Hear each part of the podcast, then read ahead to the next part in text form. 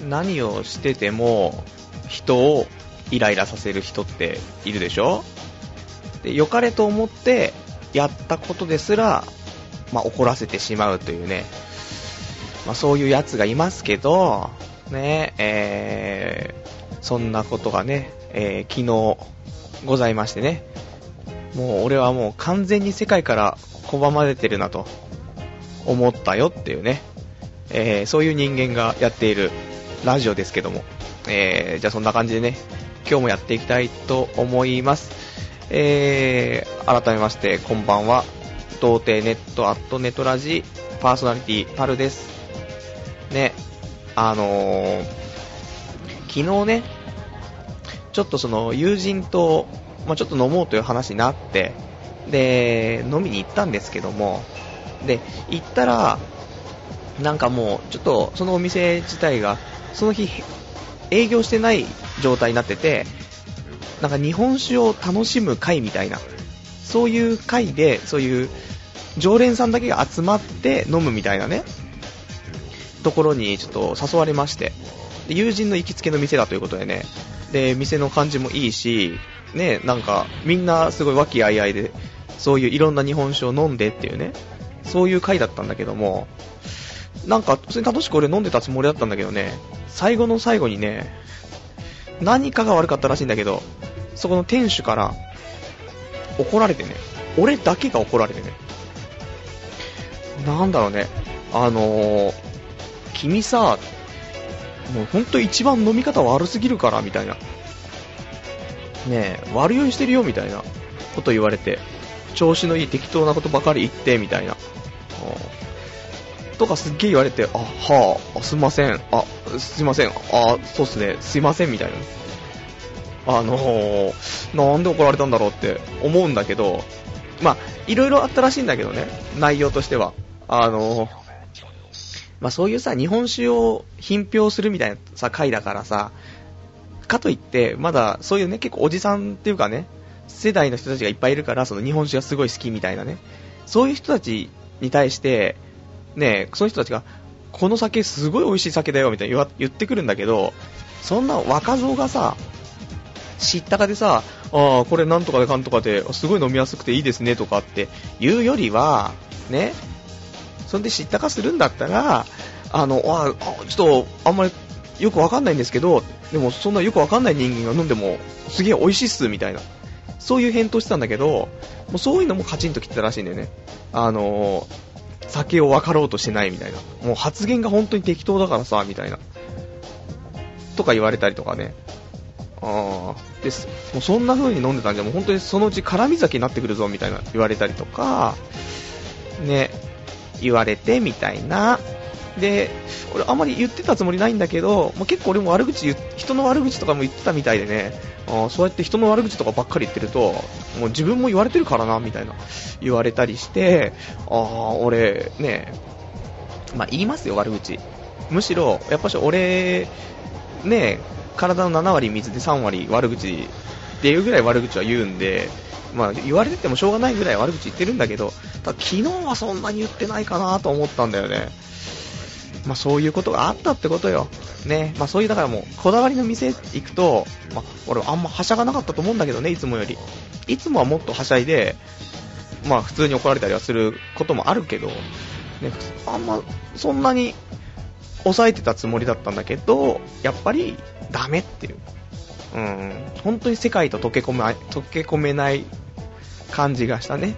29歳。もう29歳なのに、居酒屋で怒られるって、ちょっと終わってるよねと思ってね。そういう、ね、えー、感じですよ、今日もね。うん。いいと思います。じゃあ、今日も、ね、23時から24時ぐらいまでね、1時間ぐらいやっていきたいと思いますんで、よろしくお願いいたします。ね、明日もみんなね、月曜日ということでね、今日このラジオを聞いて、ね、わあ、俺よりもダメな奴がいると、明日頑張れるってね、それで、学校とか、仕事とかね、一週間乗り切ってもらえればいいかなと、ちょっと思っておりますんで、よろしくお願いいたします。じゃあね、えー、まあ、ちょっと喋りたいこと喋ったからね、ちょっと一回落ち着く気持ちも含めて、えー、手紙をね、お手紙いただいてますんでね、読んでいきたいと思います。では、お手紙がですね、えー、ラジオネームさくらさん、久しぶりに、えー、久々、久々に書き込みます。毎日が実習とレポートに支配されてます。最近また痩せないといけないと自覚し始めたので、パルさんを見習ってダイエットに励んでます。適正心拍数を見ながら頑張ります。パルさんもお体に気をつけてくださいね。それではまたというね、お便りいただきました。ありがとうございます。ね、痩せないとね、いけないですよね。でもね、最近、痩せ、まあ、痩せ企画があるわけですけど、鋼の肉体を手に入れろコーナーなんですけど、ちょっと、昨日とかちょっと測ってなかったんでね、体重。えー、今週そのコーナーないんですけどもね、あのー、腹式呼吸を意識して、なんだろう、例えばね、お風呂場でシャワー浴びながら、いつも歌を歌ったりするわけじゃないですか、人間。そんな中、それを、ただ歌うんじゃなくて、腹式呼吸で歌うことを意識して、そういうのやってると、やっぱりね、お腹に筋肉がね、ついてくる感じがする。なので、来週はね、前回から、まあ今週その発表がないからあれですけど、来週はもうちゃんと2キロぐらいね、減って、体脂肪も16%ぐらいになってるはずなんですけどね。まあ期待してもらって、桜さんと競争しましょうか。ね。もう桜さんね、適正心拍数とかも見れるからね、全然ね、効果的なダイエットはできそうですけどね、羨ましいね。今度ちょっとやり方教えてもらってということで、ありがとうございます。えー、ラジオネーム、けけけの鬼太郎さん。パルさんこんばんみ。パルさん、今でも FX してますか？私はオバマのバカ、大バカ、超バカ、超絶のバカが日本時間深夜1時頃に金融規制案発言で一気に円高がえー、進行し、朝の8時には34万ものの、えー、金額がロスカットで泡となりました。悲劇は深夜に起きました。睡眠中に携帯が鳴り、眠い中メールチェック。すると内容は、サイバーエージェント FX からロスカットアラート通知が、えー、ロスカットアラート通知とは、簡単に言うと、あんたの損失比率がそろそろやばいから、これ以上損失が進んだら、俺が勝手に損切りするっすからよろしく通知です。かっこ閉じ。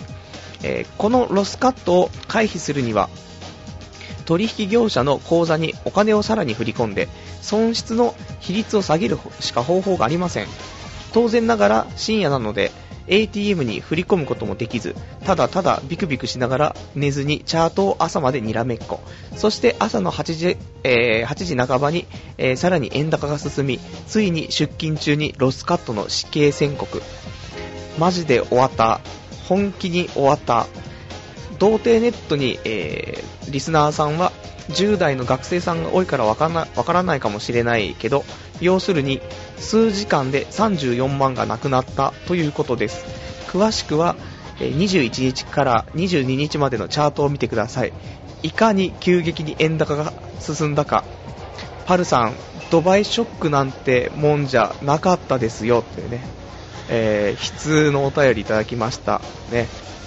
ありがとうございますねこんなね傷ついた心の中でもねそれをねネタにちゃんと、ね、お便りいただくっていうね、素敵なことですけど、まあ、これがあってね、その、21日てか22日なのかなわかんないけど、の、その深夜1時にあったオバマの発言のその金融規制案発言で、まあ、一気に円高が進んだと。ね。で、どんぐらい円高になったのかっていうね、この夜中だけで。で、今、さっき見たんですけど、えー、本当に一瞬で、えー、まず一気に1.5円ぐらい落ちたんだよね。落ちたっていうか、まあ、円高になったのね。だから、まずそこでガッてきて、そこでまあアラートになったと思うんだけど、でその後に、また少し経ってから、その朝だよね、多分ね、えー、と50銭ぐらいまた下がって、死っていうね、あ本当に、まあ、ドバイショックも結構激しかったけど、まあ、これも激しいよねっていうね。本当に34万ってさ、ねえ、これもうオバマショックでしょ？オバマショック34万。俺ドバイショックで17万だからね。倍ですもんね。辛いね本当に。一瞬だよね。ほんと数時間でブワッってってますもんね。この、ね、合計で2円下がってるっていうやつが、2円っていうと、とんでもないですからね。例えば、普通に、なんだろう、1万円、こっちが1万円投資してて、で、1円変化したら、まあ、1万円の変化があるのね。1円で1万円か。だから、10万とか20万とか入れてると、だ例えば34万全部なくなっちゃったってことだと思うので、まあ、30万ぐらい入れてたとしたら、1円動くと30万動くのね。変な話。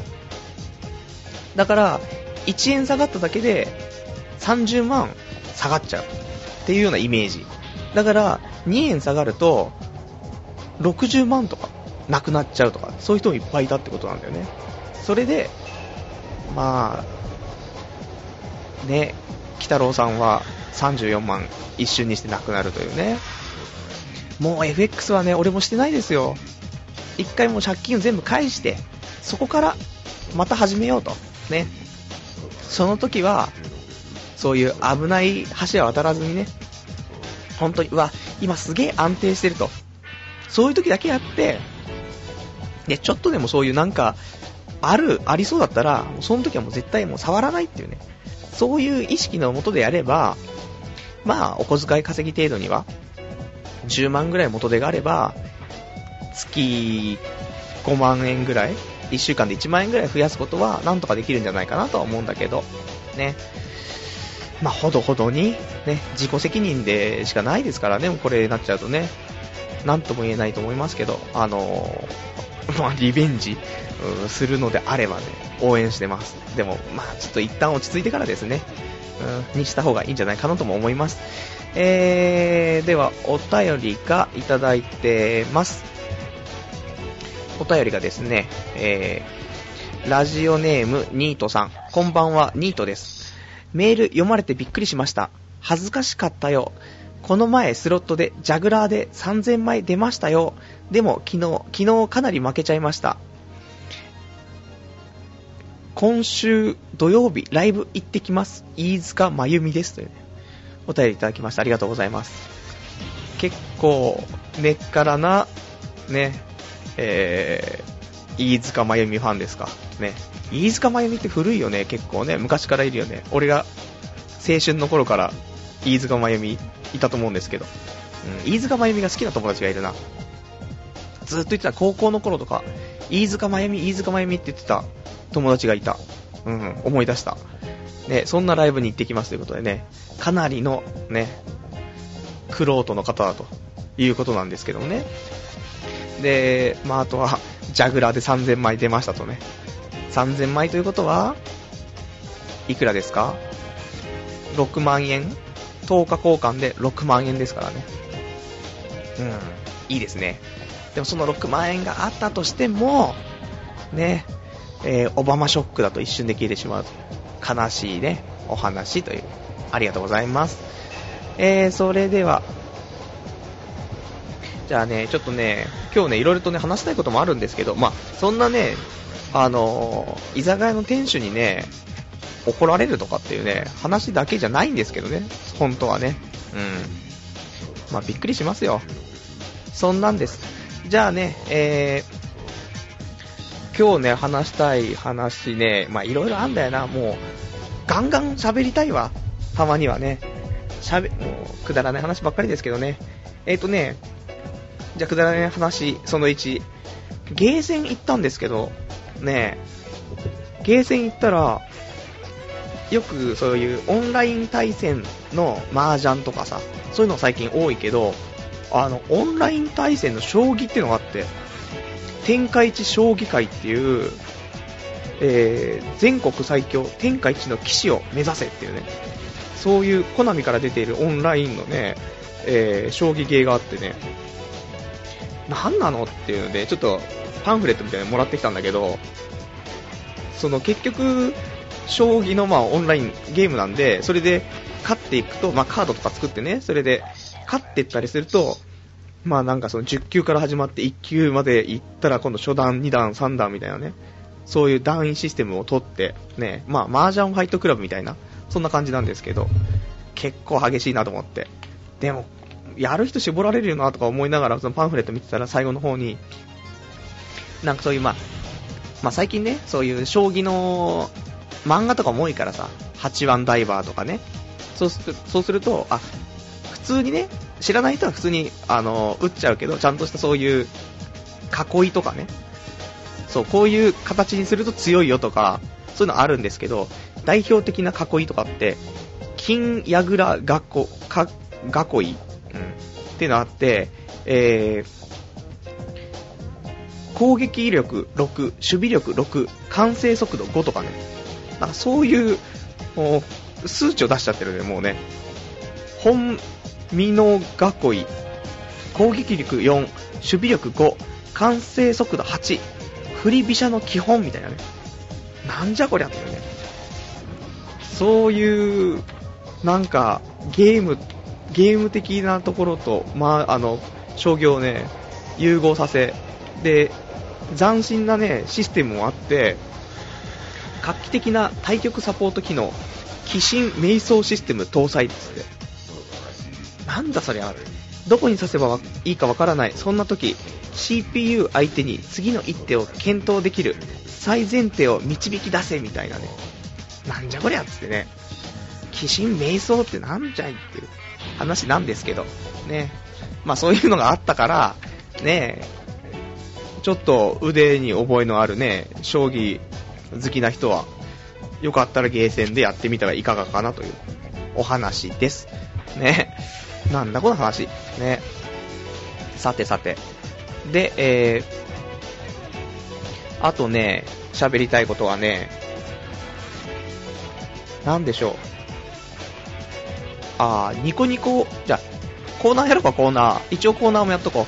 えー、ピックアップウィークリーニコニコ動画、ね。こちらのコーナー、久しぶりですけども、ね。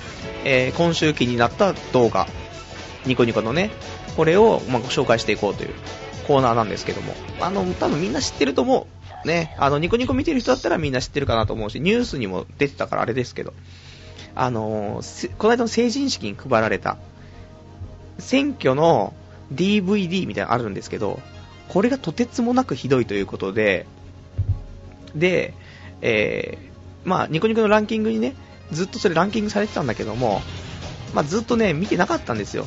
まあ、先週上がってすぐにとか、まあ、10何日 ?11 日とか、11日とかでしょ？だから先週の時は見てなかったんですけども、でもね、ちょっとね、気になって、ピッとつけたらね、まあ、20分ぐらいある DVD なんですけど、これがとてつもなくひどくて、飲んでた、ね、飲んでたコーヒー吹きそうになるぐらいひどくて、もうぜひね、これはね、あの、選挙、あの、多分、成人式 DVD とかでね、検索を、あの、ニコニコ動画でしてもらうとね、出てくると思うんですけどね。いや、これはたまんない。で、ここで歌が流れたりするんだけどね。で、歌の名前が55選挙っていう歌なんですけど、これが耳から離れないっていうね。やばいね。もう歌だけ、なんか物語があって、ね、なんかもう、完全にゆとりをバカにしてるだろっていうような作りの DVD なんですけど、可愛いキャラクターが3匹ぐらい出てきて、そいつらが、なんか、雑談してるわけですよ。そこで、選挙って何？みたいな話から始まって、うん、そうだ選挙みたいな。で、歌が始まるみたいな。で、歌歌って、また次のお話みたいな。で、また次のお話してると、それが選挙だみたいなね。そういう多数決みたいな。で、歌が始まってみたいな。そんなんなんですけどね。で、歌だけがまとまっているね、えー、動画もずっと再生してて、もう洗脳されちゃったなっていうね。よかったらぜひ見てください。55選挙ね。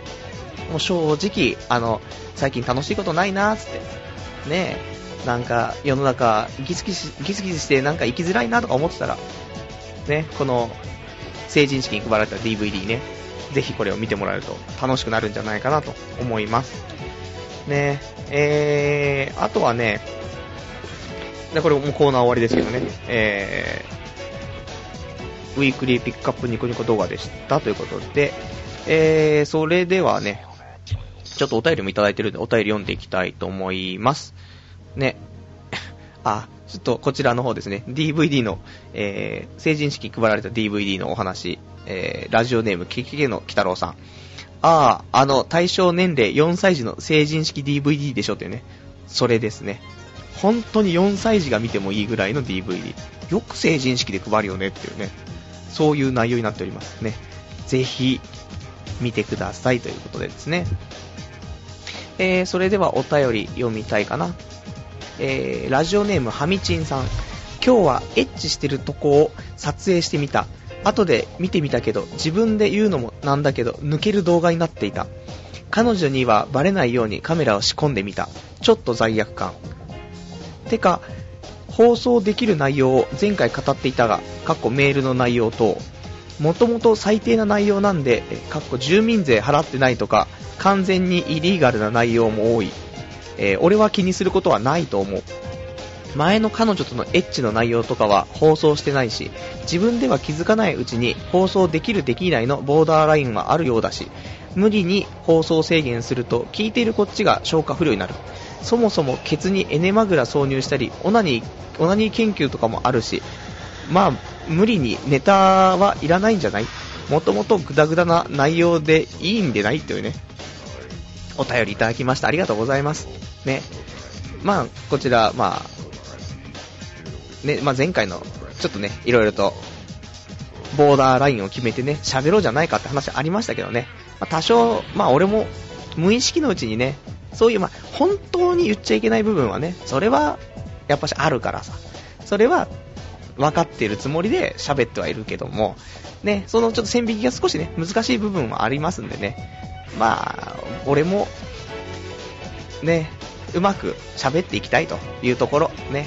でも消化不良にならないレベルでね、あの、かといって、やっぱり多少はね、考えて喋ろうということなんですけどね。まあ、楽しくいきますよ、ね。で、まあ、もともと最低な内容が、内容なんでっていうね、話ですけど、まあ、住民税払ってないとかね。住民税は、あの、払ってない払えない状況なんで、払いますよ。ね、あの、踏み倒してるとかじゃなくて、払えないから滞納してるというね、ことですから。ね、頼みます。むしろ逆に、もう住民税の用紙、最速上を持って、ね、ちょっと市とかに行って、行ってね、市役所に行って、で、あと、借金の明細書を持って、もうこんだけ借金あるから払えないんですっつって、申請しに行こうかなとか、思ったりはしてるんですけどね。だって、借金、普通に、りそな銀行で50万とかあったら払えないでしょ？ねえ、本当に。まあでも、この間給料日だったからね、給料日で、まあ速攻入れて、少し減った。ね、50万とは言わなくなりましたけどね。まあ、あと3ヶ月ぐらい、今の仕事続けてれば、3ヶ月ぐらいでね、あの、返せるんじゃないかと。まあ、あの、今のこの住んでるところも、もう引っ越しすること決まったので、2月の27日にも引っ越し、強制で引っ越ししますので、で、そこで出た後は、ちょっと期間限定で半年ぐらいちょっと家賃がかからないところに、えー、移住するつもりですので、そうするとその分もね、合わせて、あの、返済に充てられるんで、まあ、2ヶ月3ヶ月で返済できるんじゃないかなと。で、あと残りのまあ、半年だからね、3ヶ月で返して、あとプラス3ヶ月ぐらいで、ちょっとお金貯めて、で、引っ越しを、ちゃんと、ね、えー、都内に引っ越しして、で、また始めよう、人生をというね、風に考えておりますというね、もう29歳なのに何してんのっていうね、話なんですけどね、まあ頑張っていきましょうということですね。では、お便りね、えー、ラジオネーム、さくらさん。えーパルさんの中でのボーダーとリスナーのボーダーとずれていたってことですよね。えーテレビとかのネタでもボーダーはそれだ、えーそれぞれだし、考えすぎはハゲの原因になっちゃいますよ。でも無理な計画はしないでね。ご利用は計画的に。ところで、プチカンパのウェブマネーって多いと気にしちゃいます。多分もう使わない気がするし、よかったらなんかの足しにと思って。では、今夜も頑張ってというね、お便りいただきましてありがとうございます。ねまあ、先ほどの人の話ですけどね、あの、ボーダーね、その、話す内容のボーダーですけどね、まあ、ちょっとずれてる部分もあったかもしれないけども、ね、まあ、考えすぎずに楽しく、ね、で、もし、ちょっとね、多少は気にしながら喋りますけど、それダメだったらまた言ってもらって、で、謝罪と。ね、そういう感じに頑張りましょう。ね、楽しく、まあ、無理な計画はしないようにしますけどもね。で、えー、ウェブマネーのプチカンパね、えー、多くくれそうな文面がありますけど、多くもらうと気にしちゃいますよ、本当に。あの、恐縮しちゃいますからね。本当に。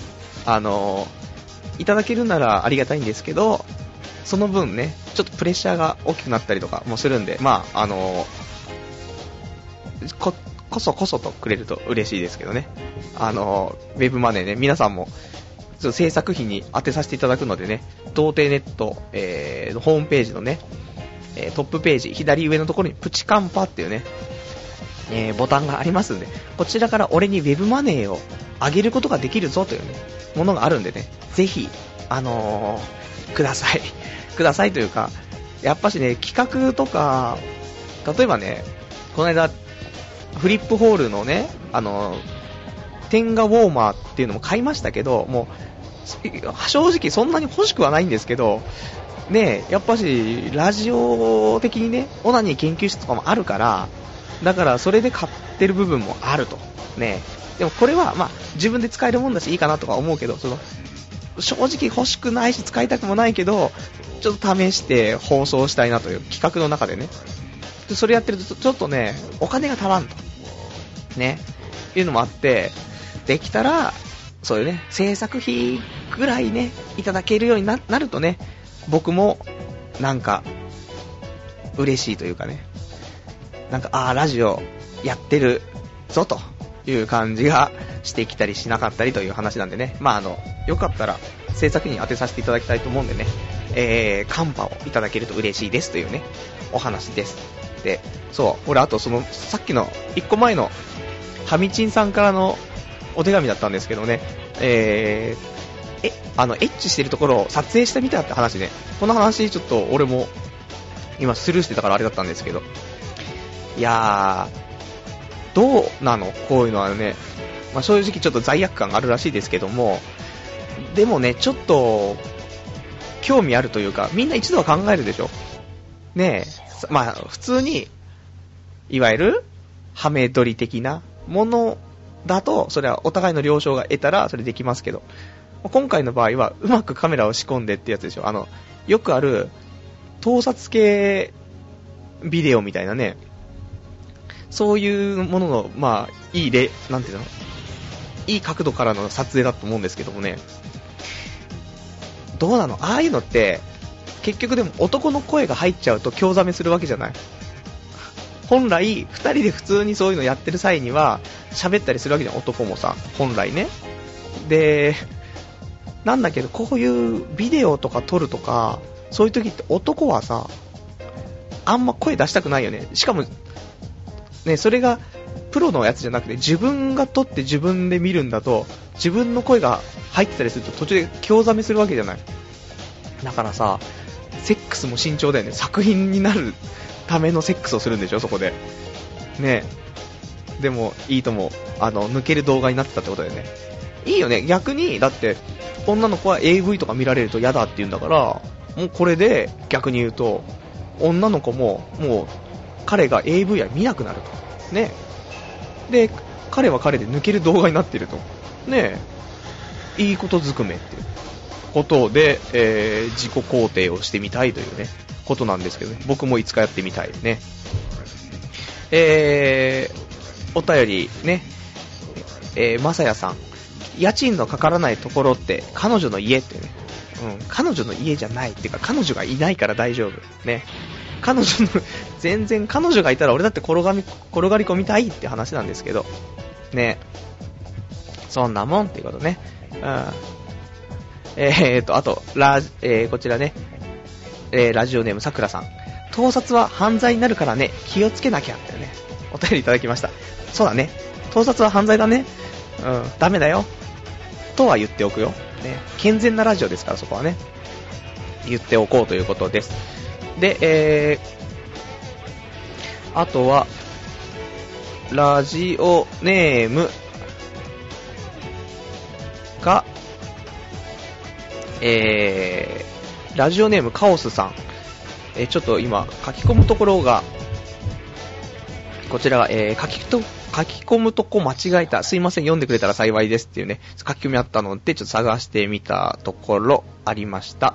えー、こんにちは、パルさん。やっとパソコン使えるようにな、なりました。ラジオ聞きながら、えー、書き込みするのって結構しんどいんですね。えー、おさ、えー、お酒、お酒屋さんで怒られるとか気の毒ですね。僕もマックで騒ぎすぎて怒られたことがあります。ああいう時って他の客の目とか色々気まずいですよね。ではラジオ頑張ってください。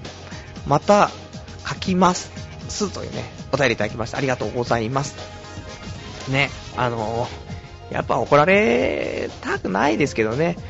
ね、気の毒でしょっていうね。しかも、普通のお店やってる状況で怒られたんだったらあれですけど、もうそういう、ね、常連さんしかいないところで怒られてるからね。カスすぎるね。でもまあ、その店員さん、その店主のことを、まあ、悪く言ってるわけじゃなくて、普通に、あの、料理もすごい美味しかったし、で、お酒も美味しくて、すごいいいなと思って、で、店主の人もすごい話も面白いし、すごいいいなと思って、すげえ楽しく飲んでたところだったんだけど、そういう話になって。でも、まあ一応言うには、ね、そんな嫌いだとかそういうので怒ってるわけじゃなくて、また来てほしいからこういう風に言ってるんだっていうような話だったからね。まあそれはちょっと履き違えてしまうとあれなんですけども、ただ、ね、えー、おとといの話なのに、まだボディーブローのようにね、聞いてくるっていう。ダメなんだよ。あの、人から言われると、本当はスルーしちゃっていいところなのに。だって、常連の友達ですら、あの、その、ね、お叱りがある時に、俺に小声で、うん、スルーしていいからねって言ってるのに、俺はもう、真正面からね、すべて受け止めてるから、もう、キリキリですよっていうことですね。ね、でも本当に、あの難しいよね。その店主もいい人だし、それ紹介してくれたその俺の友達もみみんないい人で、良かれと思って良かれと思ってやったことが全部裏面に出てるだけの話だからね。残念って。まあ社会に適用できねえんだぜって話だな。はい。えー、それでは、えー、じゃあね、また俺で話したいことはね、いっぱいあるんですけどね、まあ、さっき、じゃあ、あれですね。そうしたら、さっき彼女の家とかね、いう話、家賃のかからないところね、彼女の家とかっていう話になりましたけど、まあ彼女はないんですけども、で、まあ彼女つながりという話でね、させていただくと、この間ね、ひょんなことからね、元カノのね、えー、最近の写真をちょっと見ることになって、で、まあ久しぶりにね、そういう写真見たんですけどもね、やっぱり、なんか好みなね、やっぱり顔をしてる。うん。っていうのがあり、ありましたというね。唯一付き合ったことのあるね、女っていうだけはあるぜというね。別に未練とかはもうないんですけどもね。未練とかはないけど、やっぱしそういう好みの顔とかなのかなと。どっちだかわかんないですよね、でもね。あのー、付き合ったのが2年半ぐらい付き合ってましたけど、そこで2年半付き合ったことによってそういうタイプの感じが好きになったのか、それともその付き合う前からそういう感じが好きなのかっていうのはわからないですけどね。でもまあ、ま唯一ちゃんと付き合ってるっていうことを考えると、やっぱりその感じのね、顔がやっぱり好きだったんじゃないかなという部分はあるよねってね。それで付き合ってさらにそういうやっぱし、やっぱりそういう顔が好きなんだというね、ことなのかなと。ねいつか出会うのでしょうか、僕は、そういうね、いいなって思えるね、ことね。もう結婚しないとまずいよってことですよ、でも。29歳で。次、もし、まあ、俺が、いいなって思える子がいたら、アタックするべきだし、もし、言い寄ってきてくれるような女の子が出てきたら、もう結婚しちゃっていいんじゃないかなと、ちょっと思ってる、今日この頃なんですよね。まあ、29っていうと、俺の親父が結婚したのが29歳なんで、そりゃねって話ですよ。親父は結婚しているのに、俺は、ねえ、借金にまみれて、なんか場所を転々として、家賃無料みたいな。で、バイト辞めたい、バイト辞めたいで、何ができるのって漫画喫茶みたいなね。漫画喫茶何すんのって、うん、ドリンクバー買えるみたいな。手に職ですよ、ドリンクバー買えるって。多分難しいと思うんだよな、ドリンクバー買えるとかね。で、40になってもドリンクバー買えてるみたいなね。結婚して子供にも、お父さんって何の仕事してるのって。ドリンクバー買えてるんだよ、つってね。時給800円で、つってね。そんなんなりそうだよね、本当に。いかんなもう少し頑張らないといかんってね。ことですけど。でも結婚ね、だこんな俺でももう結婚してもいいよっていう子がいたらね、ちょっと本気で考えるべきじゃないかと。もうないもんね。で、結婚しちゃった方がもう逆にいいんじゃねえかと。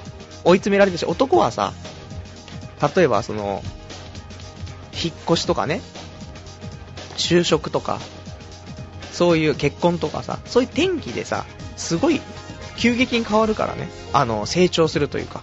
だからもう強制で結婚したら、一気に上がるんじゃないか、人間力が。って思うわけよ。だ俺も彼女とかできた、できたら変わるのにとかってね、言ってる、付き合ったことない歴、人生歴ぐらいの人いますけど、やっぱりでも付き合うと、俺変わると思うんだよね。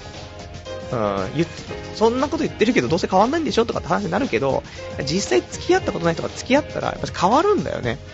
だって女の子にもなれるし、そうすると女の子とのそういう対話の仕方がわかるわけだから、そうすると今までね、男としか喋ってこなかった人生が他の女の子とも少し喋れるようになるということは、世界が2倍になるわけだからね。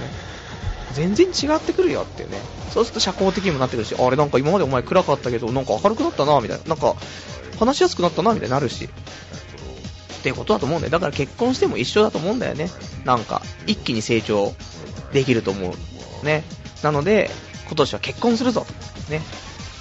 その前に彼女作れよ。ね。その前に女友達作れよね。その前に女の知り合い作れよってね。もうどこにも行き着かねえんだけど。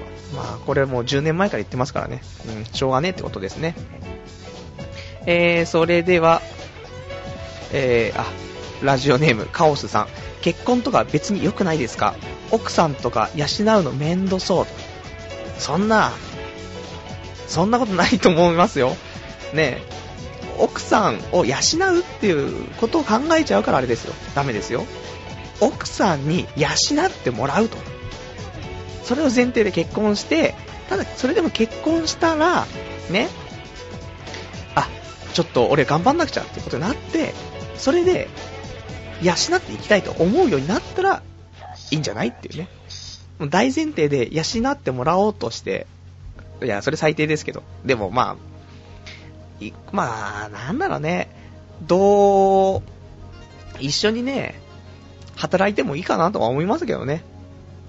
で、奥さんの方が、収入が多いぐらいの方が、家族は円満じゃないっていうね。お父さんはダメねっていう。うん。夜はこんなに元気なのにみたいなことにならないですか？うん。いいじゃないですか。別に奥さんより収入少なかったら夜その分、せこせこと働けば、ね奥さんのトンネルをガンガン掘っていけばいいわけじゃないですか。肉体労働系ですよ。ねそれで、頑張る。ね。うん、それでなんとか、で、子供を作れば、ね。もうみんな喜ぶわけですから、親父も、お袋も、で、向こう側の親父もお袋も、ね、みんな孫の顔が見れて嬉しいと。ね、パルさんは子供いっぱい作って、本当にいい旦那さんね、みたいなね、えー、ことにならなったら嬉しいですということですね。えー、お便り、えー、握りピザさん。僕も怒られたことはいつも引きずっています。いい思い出と悪い思い出。どちらが心に残っているかといえば悪い思い出の方です。パルさんはどっちが多いですかとね。ねえ、どっちなんですかね。でもいい思い出はいい思い出で、あるんですよ、いっぱいね。うん。でも、悪い思い出、いい思い出ってそんな毎日思い出すわけじゃないんですけど、ところどころで思い出したりして、ああ、そうだなとかっていう話で、ね。そういう時はいいんですけど、悪い思い出って、ことあるごとに思い出すでしょ。うわーみたいな。だからね、悪い思い出の方が、もう傷ついてるから刻まれてんだよね、心にね。だからね、多さとしたら、いい思い出の方が多いけど、思い出す確率といったら悪い思い出を思い出すよね、よくね。本当にことあるごとに、ちょっとしたことわざとか聞いたときに、うわーこのことわざですげえ悪い思い出があるとかね。まああるんですけどね。そうそう。もうこんなこと言ったらこんなこと言われたからこんなこと言い返したらこんなこと言われてもうやだみたいなのがありましたというね。それが悪い思い出とかね。やっぱすぐ思い出しちゃうからね。まあしょうがないよね。しょうがないしょうがない。うーん。だいい思い出、悪い思い出両方あるから、ね。人間っていうことでまとめたいと思います。ね。本当にいい思い出ばっかりだとね、人生ダメですから。ポジティブは何も生み出さないからね。うん、ネガティブ。必要だよ、本当にね。えー、では、ラジオネーム、ガオガイガーさん。パルさんこんばんは。この間、行きつけのエロサイトに、足立由美の母の AV 新登場と書いてあって、釣りだろと思ってサンプル見たら本物で気持ち悪くなりました。最近見つけたオナニーについて書いてあるサイトに、オナニーはセックスの練習である。練習を適当にやっていて本番でうまくいくはずがない。と書いてあって衝撃を受けました。パルさんも先週言っていましたが、オナニーというものは5分とかで終わらせてしまうと、プラス効果を得られないらしいです。マックスな状況をえ長時間維持するようなオナニー、行きそうになっても我慢するオナニーを繰り返していれば、走路が改善されたり、サイズがえ増大したり、維持力がアップしたりするらしいです。5分で終わらせたらただの自己満足ですが、目的を持ってすれば意味のあることになるんですね。だからパルさんも練習を頑張って本番に備えてくださいねというね、お便りいただきました。ありがとうございます。やっぱりオナニーね、ちゃんと練習だと、そうですよ。すごいいいこと言ったよね。オナニーはセックスの練習である。練習を適当にやっていて、本番でうまくいくはずがないと。ね。そういうことですよ。練習で100%、ね、やって、で、試合でじゃあ、お前は何パーセント出せるんだっていうことですから。ね。この間、あれですよ。あのー、誰だっけ？柔道、柔道から総合格闘家になった石井くん言ってたよね。練習で120%でやると。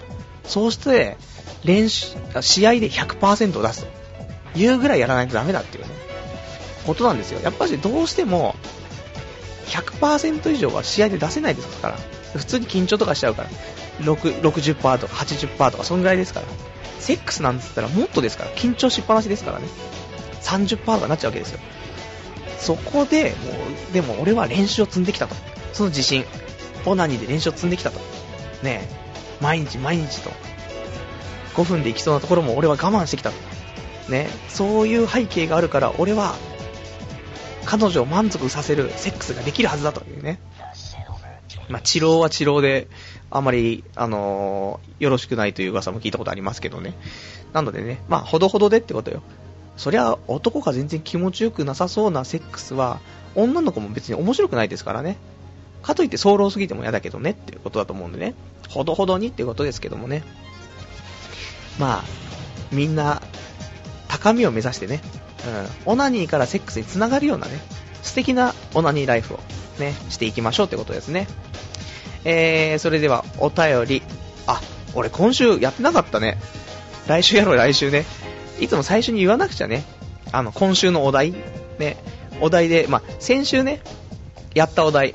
えー、女性器の匂いはどんな匂い？というね、えー、お題を出させていただいて、で、まあ一応、こちらの件でですね、えーお便りいただいてます。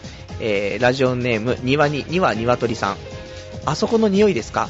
思い出したくもないですが、凄まじい悪臭を嗅いだ経験があります。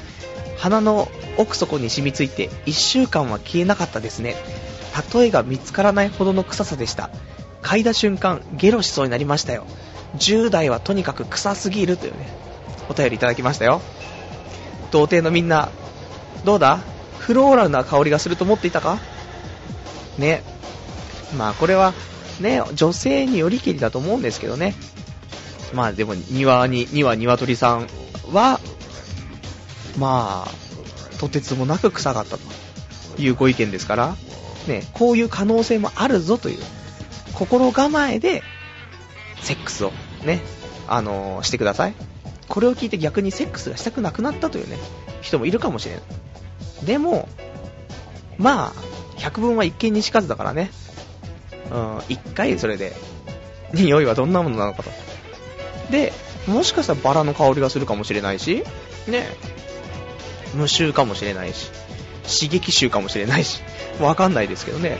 まあそういうのを、まあ経てね、大人になっていこうと、ね、ことなんじゃないですかというね。まあこういうお便りちょっとね、いただけるとね、あの、実践を元にしたね、ノンフィクションな感じのをいただけるとね、えー、童貞のみんなにためになるラジオになるんじゃないかということですけども、ね。えーと、ラジオネーム、ケケケの鬼太郎さんね、えー、先ほど、ちょっとお便り読んだ中で、えー、足立由美の母の AV、ね、まあ、これ見たらね、本、本物で気持ち悪くなりましたって、いうものでしたけども、えー、ケケケの鬼太郎さんは、え、俺、あのエロス好きだけど、作品の内容は別としてというね、うん、まあ、いろいろいるってことですよね。あの趣味っていうのは、人それぞれってことですから、ね。あの、いいんじゃないでしょうかね。僕は、まあ、そんなに、年いった人のセックスはそんなにね、興味はないんであれですけど、でも、自分が年取ってきたからね、多分30歳ぐらいまでだし、自分の年代ぐらいまでのものはね、大丈夫なんじゃないかな。見てても気持ち悪くならないと思うんですけどね。やっぱりそれ以上になっちゃうとね、ちょっと厳しくなってくるところあるね。いや、やっぱし40ぐらいになっちゃうともう無理かな、とは思うけどね。でも10代のやつ、なんか、若い AV とか見てもまたあれでしょ？微妙でしょ？まあ、22、3とか5ぐらいまでのね、ものが一番いいんじゃないかしらと、僕は思っているんですけども、というね、ことです。ね。えー、あとお便り。えー、ラジオネーム、タモリックスさん。パルさんこんばんは。初めてお便りします。うちの近所では、毎年3月になると、嫁が弾痕の形のみこしにまたがり、街を男たちがそれを担ぎ、担ぎ練り歩くという祭りがあります。パルさんの地元では立派なマーラ様を祀った祭りはありますか？それでは更新楽しみにしてます。お便りいただきましてありがとうございます。で、ここにね、URL が書いてあったからね、これ URL 飛んだ先のね、ホームページ見たんですけども、まあ、男性器をかたどったみこしね、そこに女の人がまたがってみたいなね、そんな画像がいっぱいありましたけどね、公式ページみたいなところでしたけどね、すごいよねと思ってね、まあ、結構、ねそういう地域ごとでそういうさ、弾痕祭りみたいなね、まあ、弾痕祭りっていうか、これはもちろん、その子孫繁栄とかさ、そういうこ、なんか子宝に恵まれるようにっていうようなさ、お祭りなんだけどさ、でもそれにしてもって話なんだよね。だって、そのホームページのアイコンみたいなところとか、ちょっとしたボタンが、なんかやっぱりチンコになってんだもんね。まあ、木のチンコですけどね。完全に。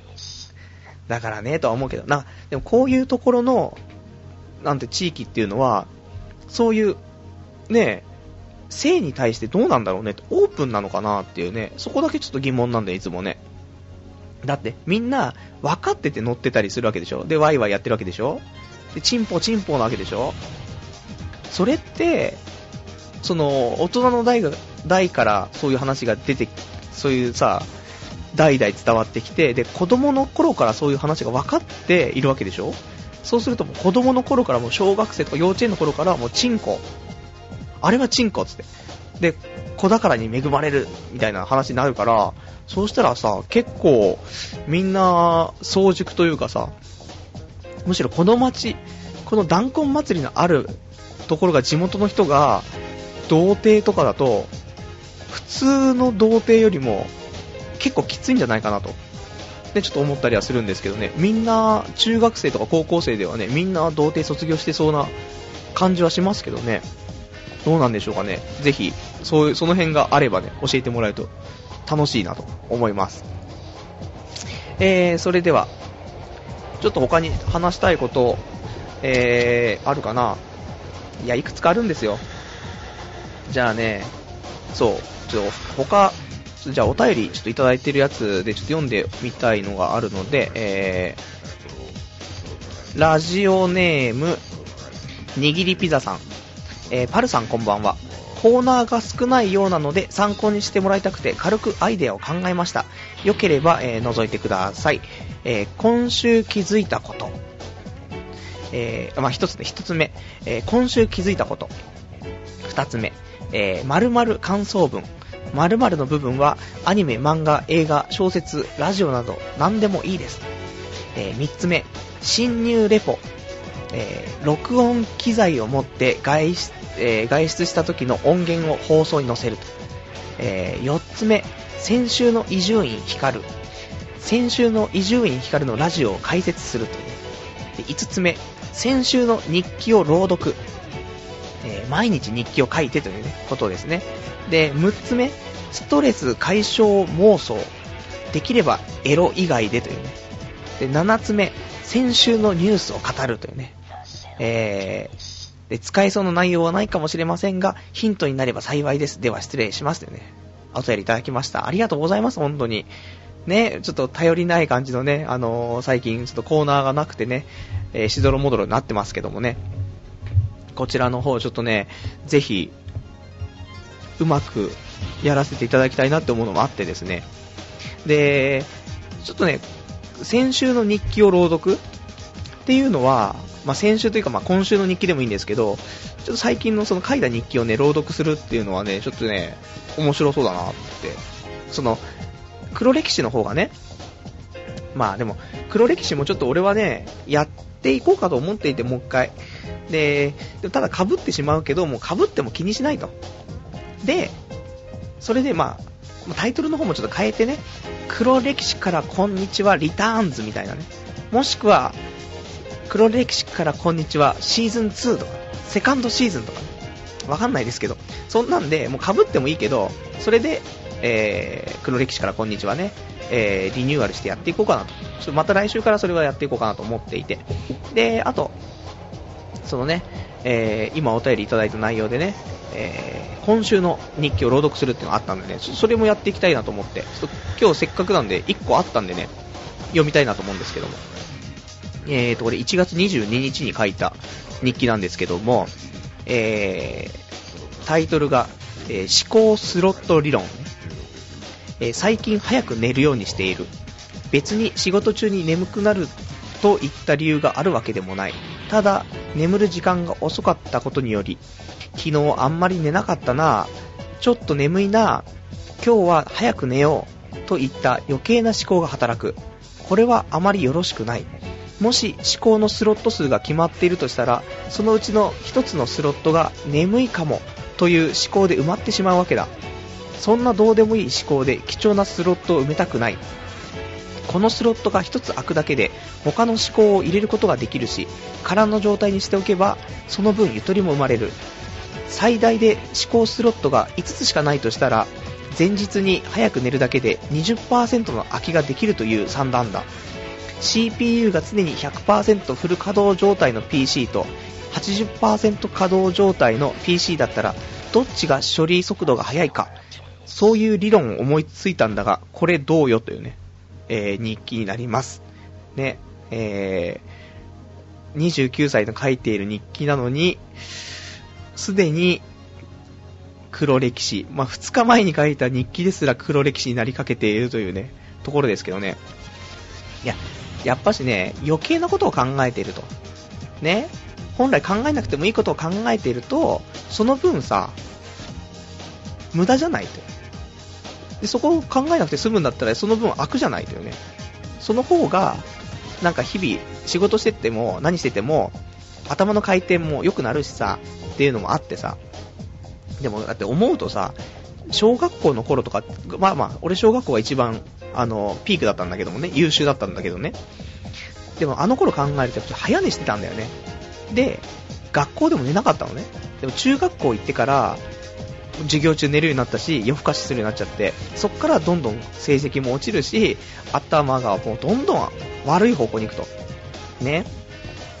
そう考えたら、やっぱりガキの頃は、やっぱり10時前には寝てたし、で、それで眠いとかっていうね、いうのは昼間なかったから、そうすると、その分、やっぱり脳もうまく余計なこと考えないから、フルに働けて、よかったんじゃないかなと思って。だから最近ちょっと早めに寝るようにしてるんだけど、でもこのラジオ終わって、すぐ風呂入って寝寝たとしても、そんなに寝れないんだよね。明日、朝からバイトあるからね。まあそうなんだよね。だからも、もし、なんか、思い悩んでる人、能力発揮できないとか思ってる人いたら、ちょっと早く眠ることで、こういうちょっと、俺の、まあ、この、思考スロット理論ですけどね、これがうまく適用できるかもしれないからね、そうすると、昔優秀だったのになとかっていう人も、ちょっとはね、元に戻るかもしれないぞということです。えー、じゃあお便りいただいてますね。えー、ラジオネームまさやさん。えー、テーマ、脇、脇が、脇が臭な女性いますよね。えー、しばらく匂いが手とかおっぴんぴんから取れなかったりしてというね。マジで。これ、あれですよ、その、さっきの、えー、女性器の匂いはどんな匂いの話ですよ。ね、まさか、女性器の匂いが脇が臭とは。ね、誰も思ってなかっただろっていうね。うん。童貞のみんな、どんどん驚愕してるだろ。えー、って。あそこの、ね、未知なる、ね、エルドラドには、どんな素敵な匂いがするのかと思っていたはずが、先ほどみたいなもう吐きそうな匂いとか、脇が臭で手とかおピンピンから取れないとか、そういうことになってるぞ。大丈夫か？本当に。ねえ。ちょっとビビらしちゃってるところがあるからね。まあそのぐらいの意気込みで行った方がいいよってことですよ。ね。えー、ラジオネーム、えー、握りピザさん。今の、えー、先ほどの、こちらね、今週気づいたことじゃなくて、今週傷ついたことと書いたつもりですが、分かりにくくてすいませんというね、お便りいただきましてありがとうございます。先ほどのね、あの、えー、企画ですけどもね、あのー、やばす。変なボタン押してしまった。やばいやばい。まあそうなんですよ。今週気づいたことじゃなくて、今週傷ついたこと。もう、あ、最初から喋ってますけどね。今週傷ついたこと。居酒屋の店主に怒られるっていうね。あまあ、傷ついたことをちょっとね、毎週傷つくのか俺はっていうことですけどね。ありがとうございます。えー、あとラジオネーム、えー、えー、こちらが738番さん。先ほどチンコ祭りの話をしていましたが、最近はこんなマスコットがあるんですね。えー、これを発見した時は目を疑いましたというね、お便りいただきました。ちょっと URL 貼ってあるんでね、ちょっとこちらの方を、えー、見てみたいと思います。なんすかこれ？うわー。えーと、今ね、うわ、ひ、何これ？あの、今そのホームページ見たんですけど、ポケットフレンズ、コンチって言ってね、まあ、コンチってまあ結局、チンコってことだと思うんですけどね。コンチはいつも君と一緒、携帯で育てる、チン感覚ペットですってね。あの、チンコ、祈祷の顔、祈祷の形した顔してんだけど。完全に祈祷じゃねえかよ、こいつら。可愛いんだけどね。これはひどい。ねえ、すごいね。これ、これ誰だよ、考えたやつ、本当に。ちょっと俺、後でゆっくり見たいと思います。ありがとうございます。えー、じゃあちょっとね、お便り、最後読んでね、えー、終わりにしていこうかと思いますけどもね。えー、お便り、えー、ラジオネームマリオ09さん。はじめまして、マリオ09です。えー、初めてリアルタイムで聞いてます。まさか iPhone で聞けるとは。受験生で来週試験があるわけですが、今日も勉強しながら楽しませていただいてます。頑張ってください。で、質問したいのですが、大学に入ったらパソコンを買うつもりです。そこでおすすめのパソコンでもあればご意見ください。ラジオのネタになれば幸いですというね、お便りいただきましてありがとうございます。ね iPhone で聞けるんですね。知らんかったリアルタイムで聞けるとはね。でも受験生ということなんでね、このラジオ、受験生が聞いて、でも受験生聞いてる確率高いね。なんかこの間も先週もセンター試験とかの話もあったしね、いろいろみんな大変だと思うんですけど、この時期ね。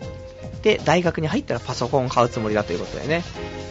どんなのがいいのかっていうね、ことですけど。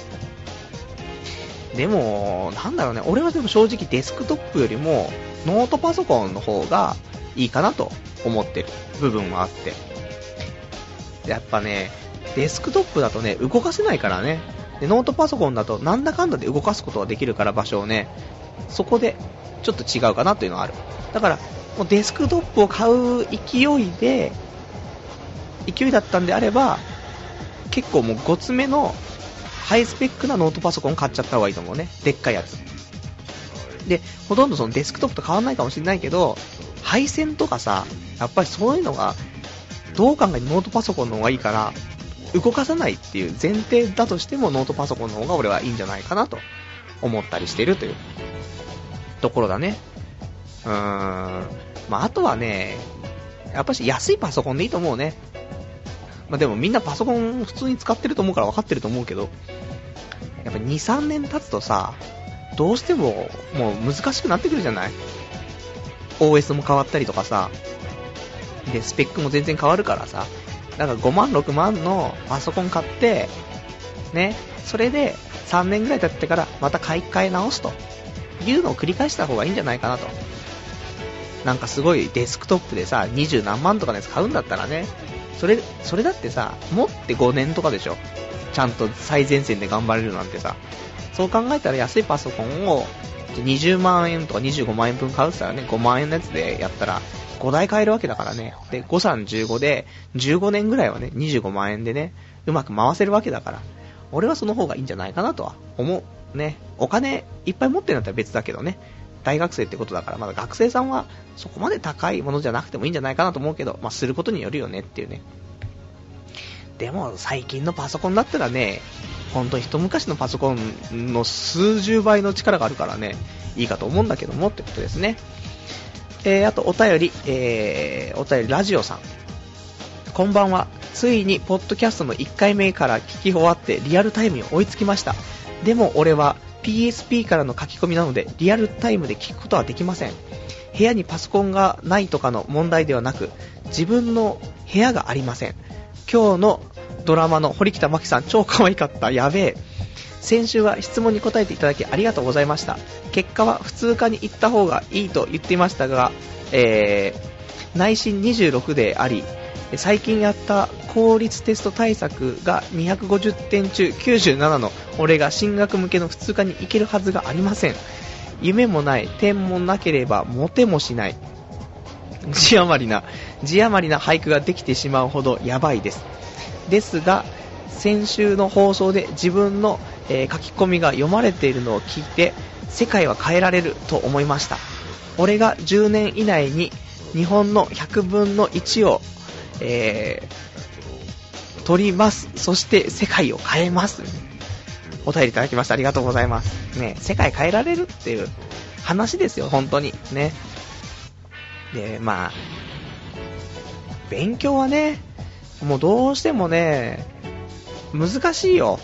俺も中学校の頃、正直だって、いや、家の近くに、いいいい学校があったんですよ、高校が。本当に、中学校とあまり距離変わんないぐらいでね、いい学校があって、まあ、ほどほどの偏差値とね、で、普通科とかでかなりマンモスな感じの、でもそれでも公立っていうね、ものだったんですけど、そこ行けば一番良かったのに、やっぱ頭が悪くなっちゃっててね、そう、さっきのあれですよ、思考スロット理論で言うところの、やっぱり中学校の時はよく寝てなかったからね、余計なことばっかり考えて、で、点数どんどん落ちてしまったということだったんでね。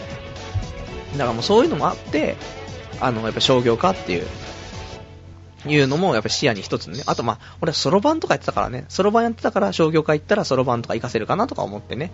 あのー、あとパソコンがね、なんか情報処理化とかもあったから、それでパソコンの設備とかすごい充実してたから、それでも行きたいなとか思っててね、まあいろいろ噛み合っていった部分はあるけども、ね、まあ、頑張ってると思うんだけどね、みんなね。でも、人から言わせると、まだが、あんまり頑張ってねえじゃんって言われちゃうかもしんないけどね。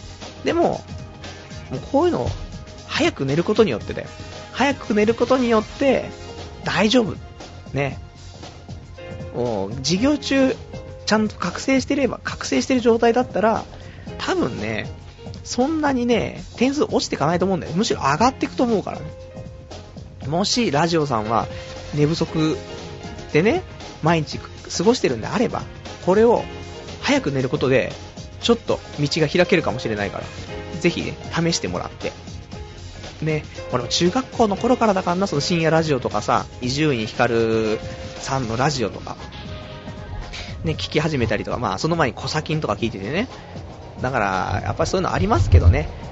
まあなんとか、こういう風に、ポッドキャストとかでね、あの、時間の方はうまく調整できるわけですから、ね、聞く時間とか。そしたら、やっぱ早く寝て、ね。やっぱりに、中学生だったら、ま、12時前には、できたら11時前ぐらい寝るといいんじゃないかなと思うけどね。いや、そんな風にやってらんないよねっていうね、こともありますけどもってことですね。ありがとうございます。えー、それでは、えー、お便り、えー、ラジオネームさくらさん、えー、先ほどの女性器の話ですね。脇合衆って的確だな。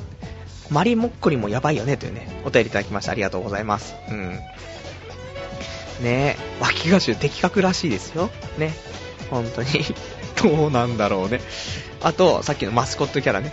マリモッコリもやばいよね。でも女の子がマリモッコリとか言って笑ってるからね。どうなのって思いますけど。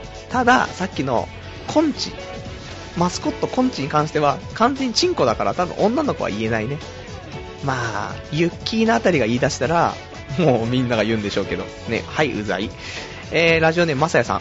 iPhone じゃない、iPhone ね。うん、失礼しました。正式名称ね。ひどい。ね俺もう iPhone、iPhone って言っちゃうんだよね。しょうがねえな、こういうのな。直してきます。えー、ラジオネーム、キケケの鬼太郎さん。私も、童貞ネットで、えー、出会いは、iPod Touch を無線 LAN で無料アプリのネットラジオアプリをダウンロードして見つけたのがきっかけでしたよというね。ありがとうございます。へー、iPod Touch で、その、ネットラジオアプリっていうのがあるんですね。それでダウンロードと。よくそこから見つけていただいたというね。これも何かのね、そういうので、面白いね、きっかけがいろいろあるもんですねってことですね。で、ラジオネームカオスさん、えー、ラジオさんへ、どうやったら PSP で書き込みできんのっていうね、お便りですけど。多分あれでしょ？あの PSP でブラウザー機能があるから、それでブラウザーでラこの童貞ネットの掲示板来てもらって書いてるってことなんじゃないかなと、ちょっと僕は思っていたんですけどもね。うん、どうなんでしょうかね。うん、真相はいかにということですね。あと、お便り読んでないありましたか？あ、ありますね。えー、お便り、えー、ラジオネーム、童貞番長さん。こんばんは。僕は23歳の童貞です。今日、休日出勤を終え、会社からの帰宅途中、財布を拾いました。交番に届けるべきだと思ったのですが、自宅の近くだったということもあり、とりあえず持ち帰ることにしました。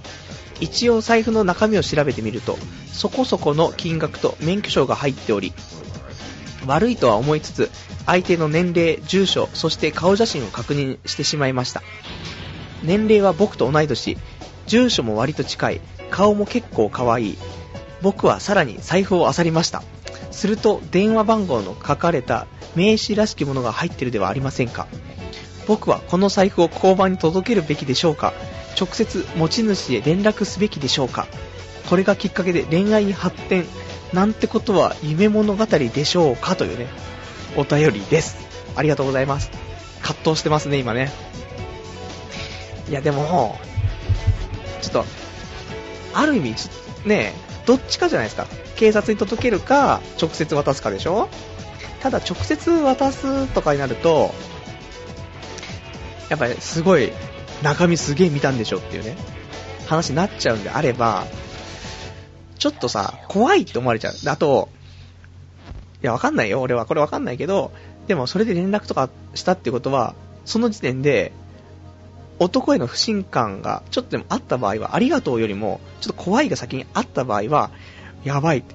電話番号も住所も顔も年齢も名前も全部知られてるみたいな。もしかしたら免許証番号まで控えられてるって。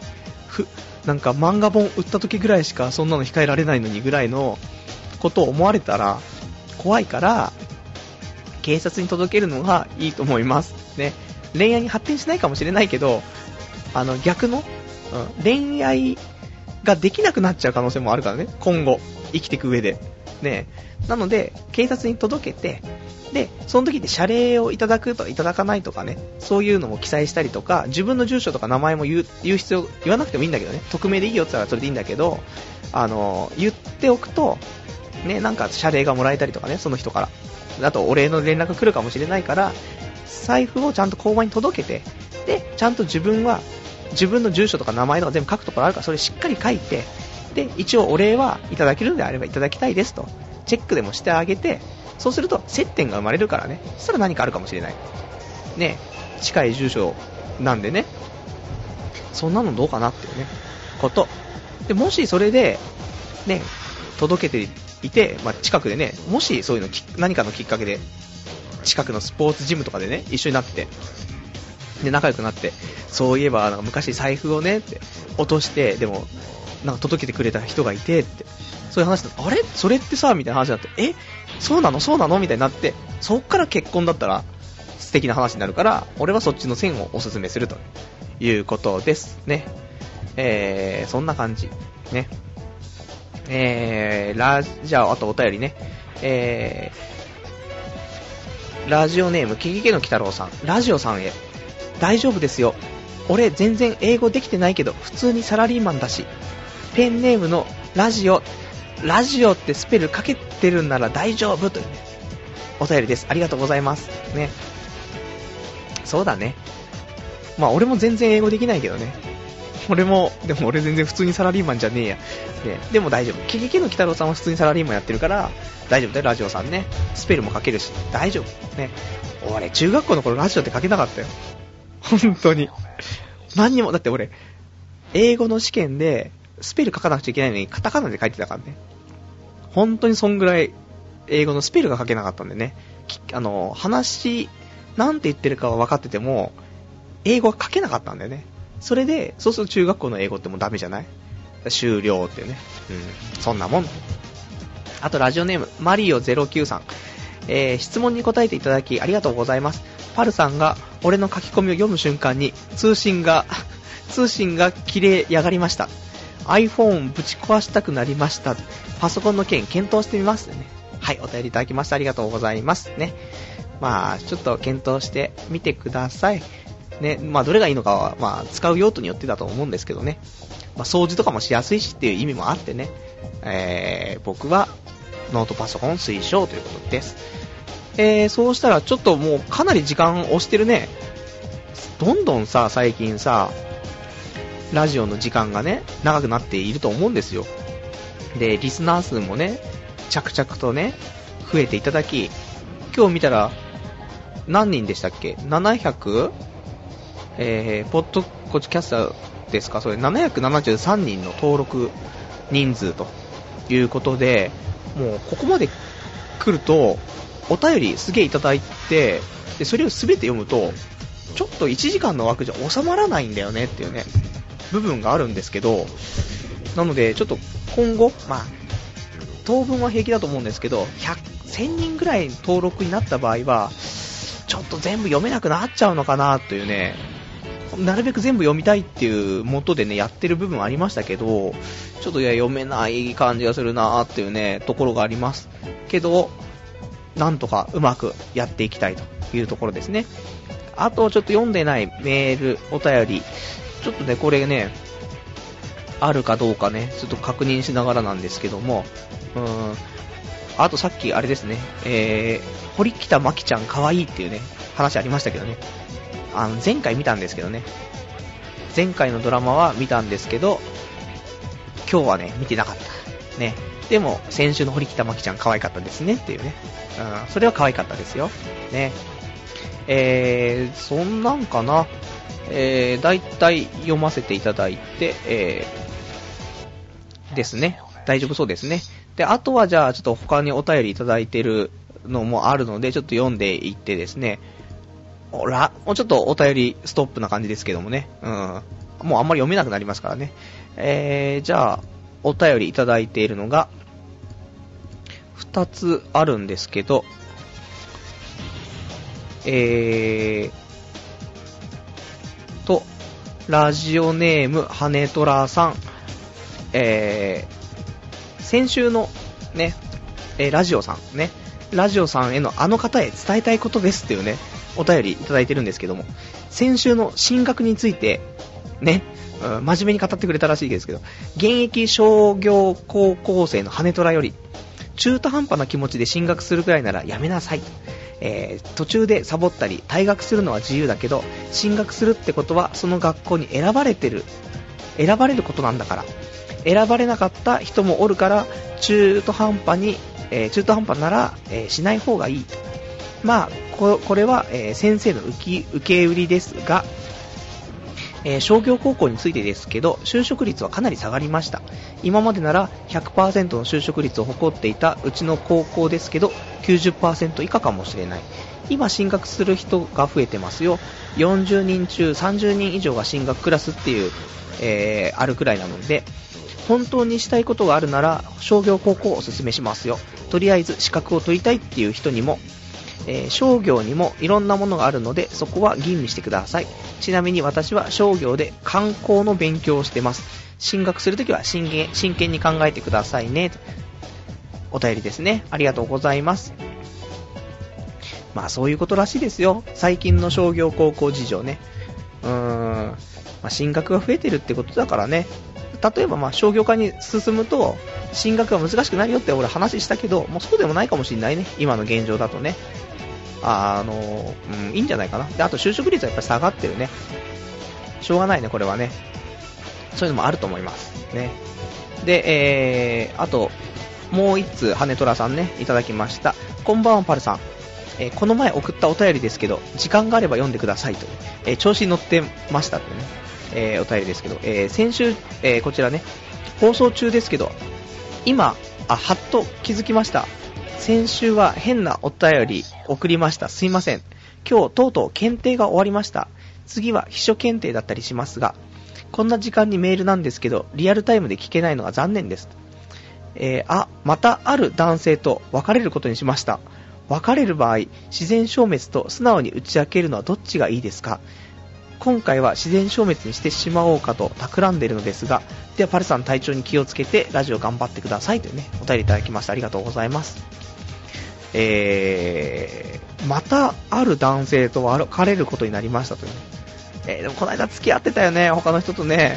で、また、すでに、え、そこからすでに付き合いがまたあって、さらに別れることになってるっていう。おいおい、俺の30年分ぐらいを、なんか1ヶ月ぐらいで済ませてるんですけど、どういうことなんですかってことですけどね。すごいね。女子高生、女子高生がすごいのか、羽虎さんがすごいのか、ちょっと謎の話ですけどね。まあ、自然消滅と、素直に打ち明けるね。どっちがいいのかわかんないけど。自然消、最低ですけど、あまり人を傷つけないとか、なるべく、ね、フェードアウトしたいんであれば、自然消滅の方がいいんでしょうけどね。で、それで、なんかやっぱり来た、来た時に正直に打ち明けるっていう手段いやー、どれがいいんだかわかんないね。俺はそういう経験が豊富じゃないからわかんない。ね。ただ、やっぱり、多少は、そ、それとなくね、話をして、それさしてくれて、お互いに自然消滅っていうのは、お互いが傷つかずにうまくいくのかなわかんないけど。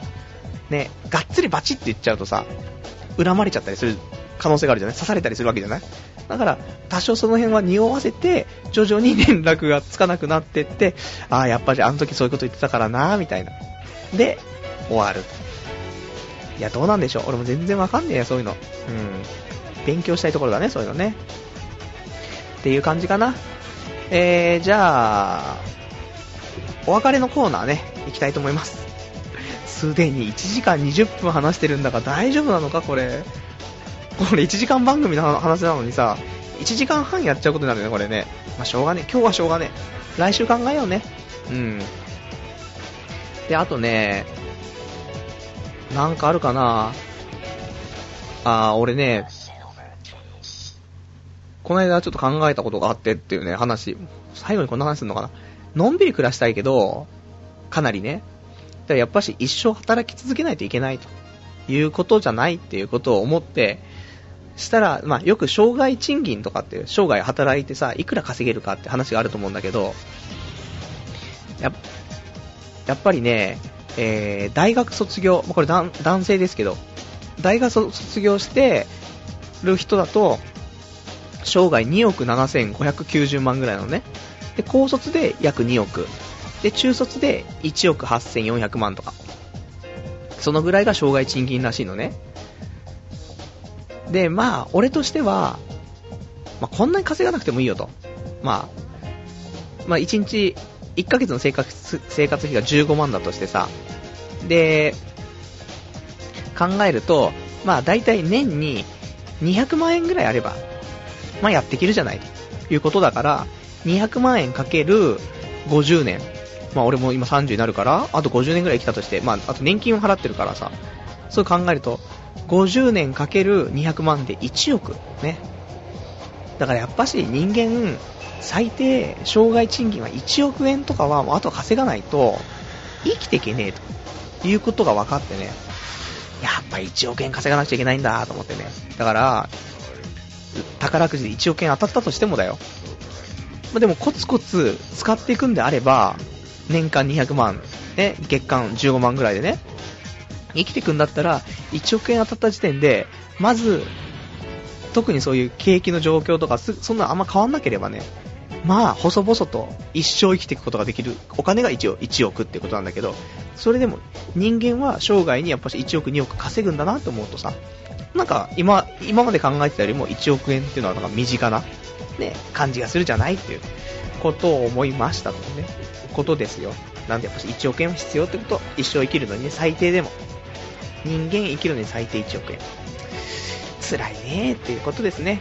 うん。あとは、えー、なんだろう。あとこのメモに書いてあるのが、えー、俺よりダメな奴がいなくなった。もう死ぬ気で風俗行こうかっていうね。えー、ぐらいなんか追い詰められてた時に書いたメモっぽいですけどね。あまあ、死ぬ気になって風俗。でも今年風俗行っちゃいそうだね、このまま行くとね。どうなるんでしょうか。ね、30までに風俗。うん、一つの話です。いい話ですね。えー、あと、えー、このメモに書いてあるのが、俺と結婚したい女性募集って書いてあるね。じゃこのラジオで、俺と結婚したやついたら、えー、お便りください。ね。えー、ぜひ一度ね、お酒でも飲んでね、それで結婚するかしないかの話をしようじゃないかという。なんだこれ。ね。ラジオで結婚相手募集とかどういうことなんだって話ですけどね。で、あとはね、えー、今年の目標。ね。今年の目標というか、人生の目標をちょっと考えて。人生の目標として、えー、都内で働きながら、都内で一人暮らしをして、人に頼らず生きていくというね。これを、俺もう、ずっともう人生の目標として、頑張っていこうかなと思ってる。っていうことを、みんなに発表したかったみたいなね。だってもう今完全に埼玉で働いて、埼玉で一人暮らしをしてて、すげえ人に頼ってきてるっていうね、この状況。もう全てがうまくいってないから。だからもうこれはもうできる限り都内で働きながら、都内で一人暮らしをして、人に頼らず、ね、親に頼らず生きていこうと。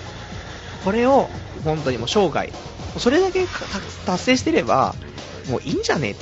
40、50になっても、本当これぐらいしか達成できてなくても、まあいいんじゃねえのって正直思ってるんですけどもね。うん。あとはなんだろうな。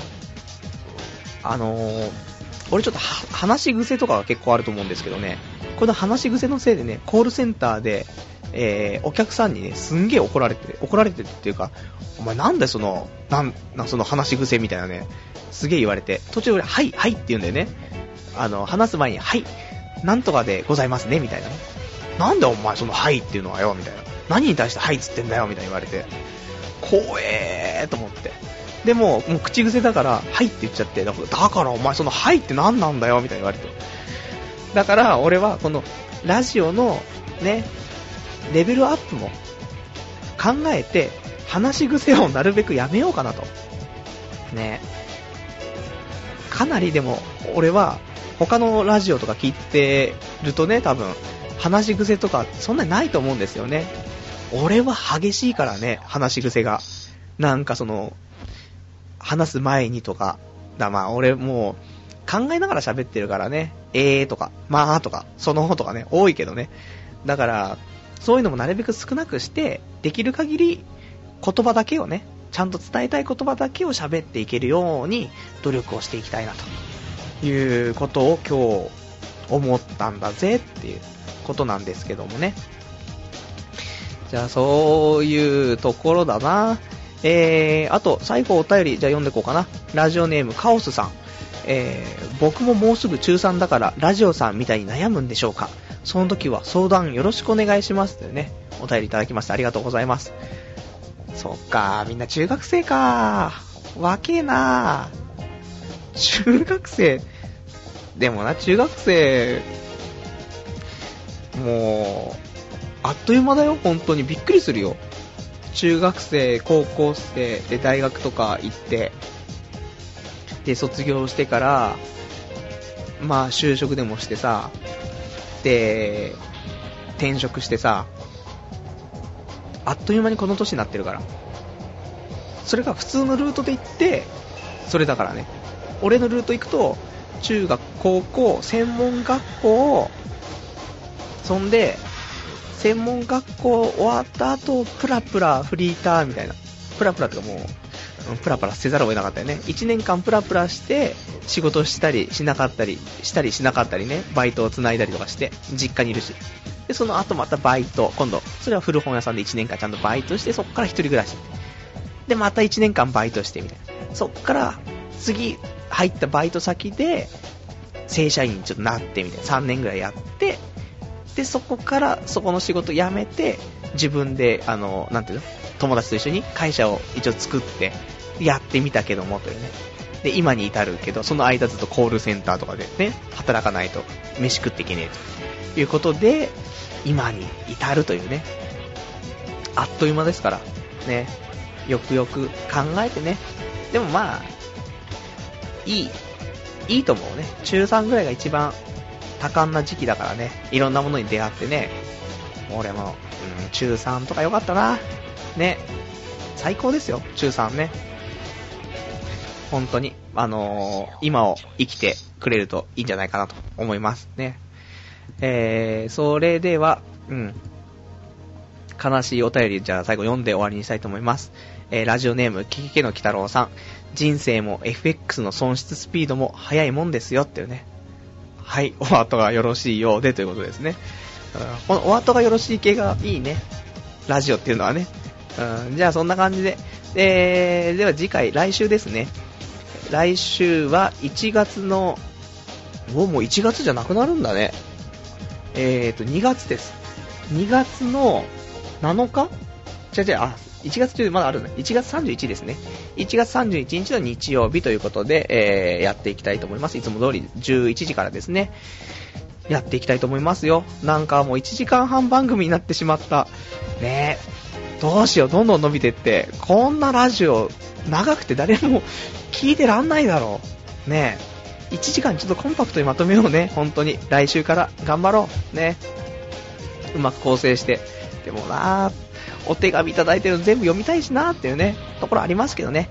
じゃあ、そんな感じで、えー、今日も1時間半ですね、今日はね。